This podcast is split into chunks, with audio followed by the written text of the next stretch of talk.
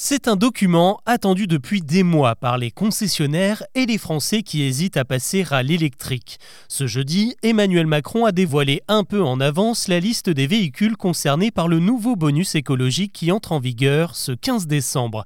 Quels sont les modèles concernés et qui sont les grands perdants de l'opération? Avant d'aborder les autres infos du jour, c'est le sujet principal qu'on explore ensemble.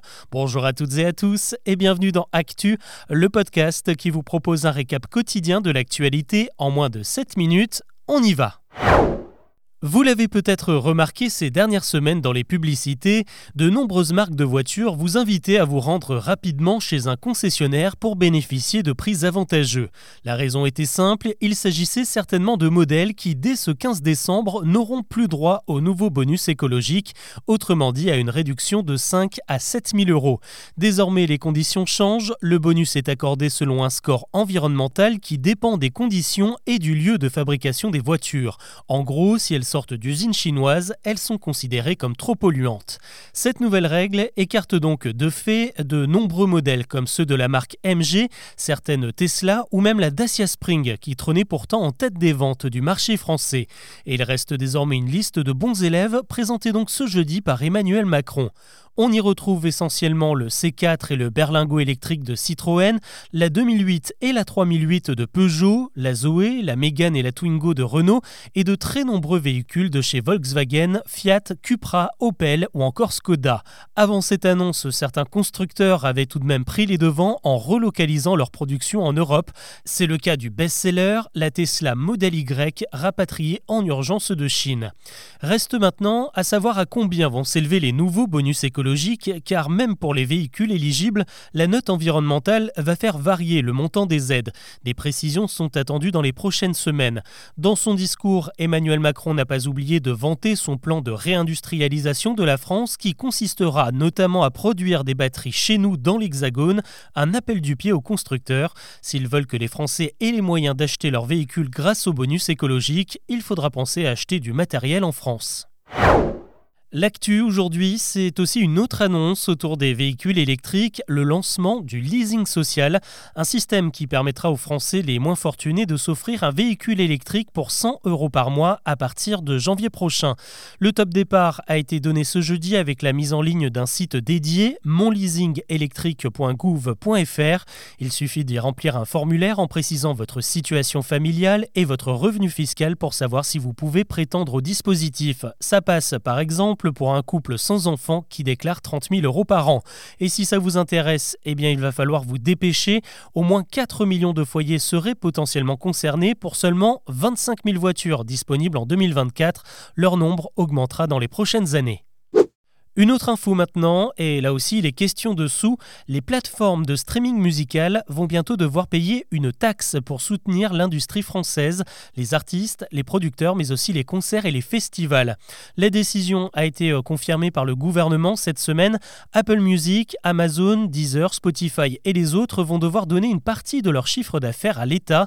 Le montant n'est pas arrêté pour le moment, mais ce sera autour d'1,5%. Mais si les plus grosses plateformes arriveront à encaisser le coût, ce n'est pas forcément le cas des startups comme Spotify et Deezer qui ont du mal à faire des bénéfices selon leur patron. Cette nouvelle taxe devrait logiquement se répercuter sur les prix des abonnements qui deviendront donc plus chers en 2024. Si le sujet vous intéresse, je vous en parle en détail dans Mon Empire, un autre podcast chose à savoir dédié au plus gros business de la planète. Il appelle à la raison. À 10 jours de Noël, le ministre de la Santé demande aux Français de bien penser à se faire vacciner à la fois contre la grippe et le Covid. Deux campagnes ont débuté au mois d'octobre et d'après les pharmaciens, ça ne marche pas très fort. 10 millions de vaccins contre la grippe au dernier pointage, c'est moins que l'an dernier.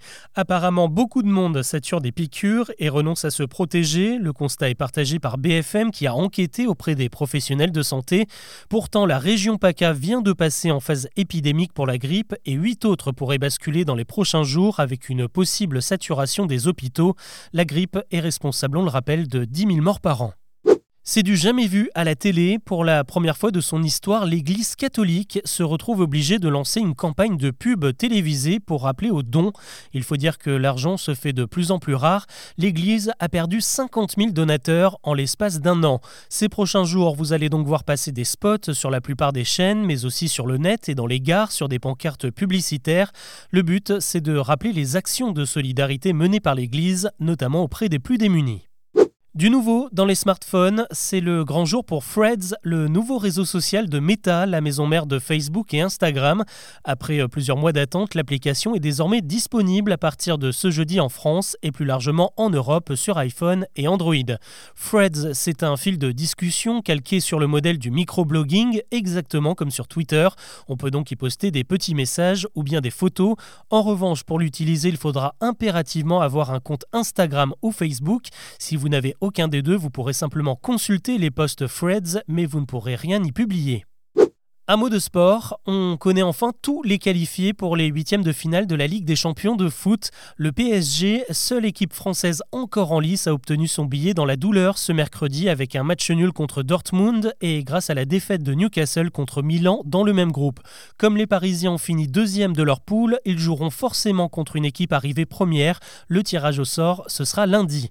Et avant cela, vous pourrez supporter les handballeuses françaises qui, elles, font un sans faute en Coupe du Monde. Elles sont qualifiées pour les demi-finales et affronteront la Suède ce vendredi soir.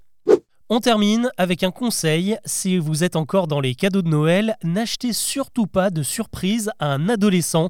C'est ce qui ressort d'un sondage publié dans le Figaro et réalisé par la banque en ligne Pixpay sur ce que veulent les 10-18 ans au pied du sapin. Et on y apprend que seulement un adolescent sur 10 apprécie les cadeaux inattendus, autrement dit quelque chose qu'ils n'ont pas commandé. La moitié des sondés déclarent même ne pas faire confiance à leurs parents pour choisir un cadeau. En fait, pour être sûr de votre coût, il vaut mieux passer au distributeur les deux tiers des ados interrogés disent préférer de l'argent à Noël, et apparemment ce sont les grands-parents qui sont les plus généreux chaque année. Voilà ce que je vous propose de retenir de l'actu aujourd'hui. On se retrouve demain pour un nouveau récap. À très vite.